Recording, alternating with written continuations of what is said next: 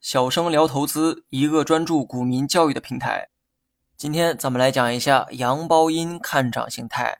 今天呢，我们继续来学习 K 线形态，只不过今后我不会再单一的讲解某一个指标，而是多个指标相互配合使用。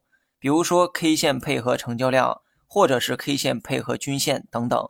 今天呢，我要讲的技术形态啊非常简单，叫做阳包阴。当然了，它还有另外一个名字，叫做看涨吞没形态。不过这个名字呢不重要哈，我认为阳包阴比较形象，好记一些，所以呢我就用这个名字进行后面的讲解。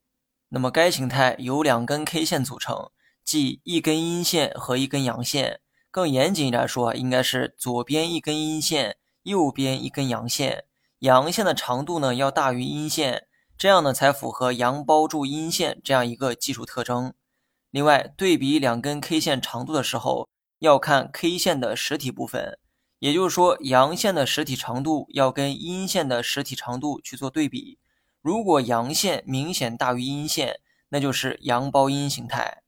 大部分时候，K 线呢都伴有长短不一的影线。阳包阴形态着重观察的是 K 线实体部分的长度，但对影线的这个长度啊，并没有过多的要求。换言之，只要保证阳线的实体大于前一日阴线的实体长度即可，至于两根 K 线是否带有上下影线都没关系。那么具体图片我放在了文稿当中，大家呢可以自行的查看。图一呢就是标准的阳包阴形态，该形态如果出现在股价的底部区间，往往意味着股价或将迎来止跌反弹，就如图二所示的那样。另外，我再强调一下，很多新手容易犯的一个错误。阳包阴形态的重点是阳线的长度要大于阴线的长度，但这里呢还要满足一个细节条件，比如阴线的长度不能太短，至少要保证中阴线的长度。如果对阴线的长度没有做出任何要求的话，你会发现阳包阴的这个形态遍地都是，尤其是当阴线的长度非常小的时候，后面只要是阳线就能满足阳包阴的条件。所以呢，判断阳包阴的时候。至少要保证阴线实体的长度不能太短，至少要满足中阴线的长度。那么这个中阴线具体是多长呢？并没有标准答案。但是呢，你只需要记住一点就好：阴线长度偏长，但后面阳线长度却比它更长。这说明买方做多的意愿啊十分的强烈。但如果阴线本身就很短，而后面的阳线只比它长一点点，它也能满足阳包阴的形态。但这种阳包阴表现不出买方的凌厉攻势。